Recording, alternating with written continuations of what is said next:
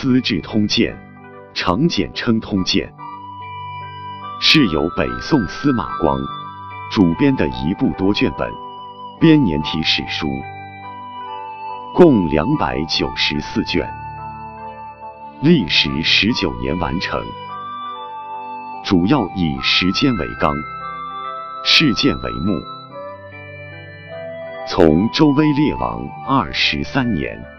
即公元前四百零三年写起，到五代后周世宗显德六年（公元九百五十九年）征淮南停笔，涵盖十六朝一千三百六十二年的历史。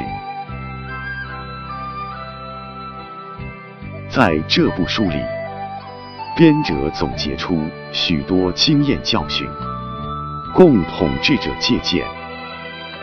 宋神宗认为此书见于往事，有资于治道，即以历史的得失作为鉴戒来加强统治，所以定名《资治通鉴》。《资治通鉴》所记历史有限，全书按朝代分为十六纪，即周纪五卷。秦记三卷，汉记六十卷，魏记十卷，晋记四十卷，宋记十六卷，齐记十卷，梁记二十二卷，陈记十卷，隋记八卷，唐记八十一卷，后梁记六卷，后唐记八卷，后晋记六卷。后汉记四卷，后周记五卷，《资治通鉴》的内容以政治、军事和民族关系为主，兼及经济、文化和历史人物评价，目的是通过对事关国家盛衰、民族兴亡的统治阶级政策的描述，以警示后人。《资治通鉴》是中国第一部编年体通史，在中国官修史书中占有极重要的地位。我国古代编年体史书因为是按年记事的，所以没有篇目，不做目录，只是以年检索。而司马光突破了这种旧例。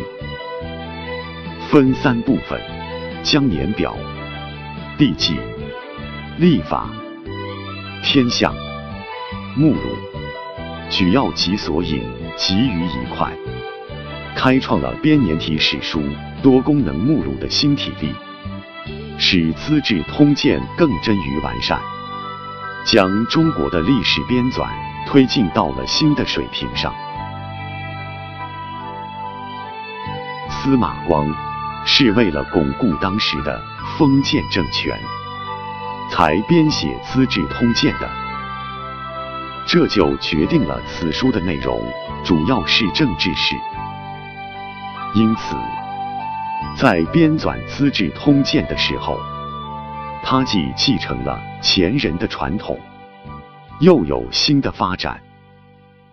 他把历史的君主根据他们的才能分为创业。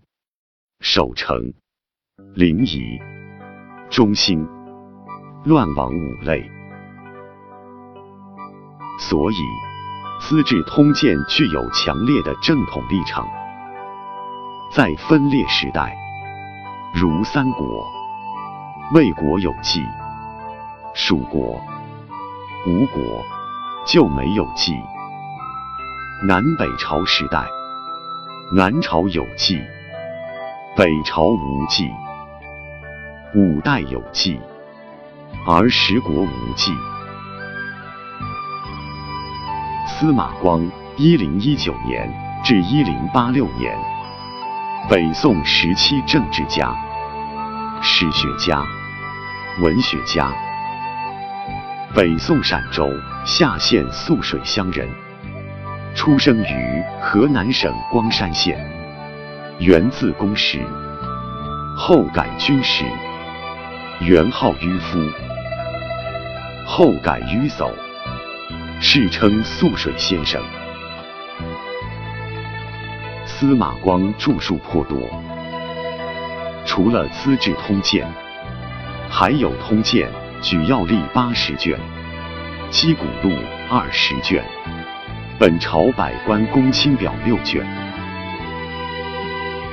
此外，他在文学、经学、哲学乃至医学方面都进行过钻研和著述，主要代表作有。《翰林诗草》著古文学经，易说著太玄经，著杨子书仪游山行记，续诗志，一问素水记文类篇等。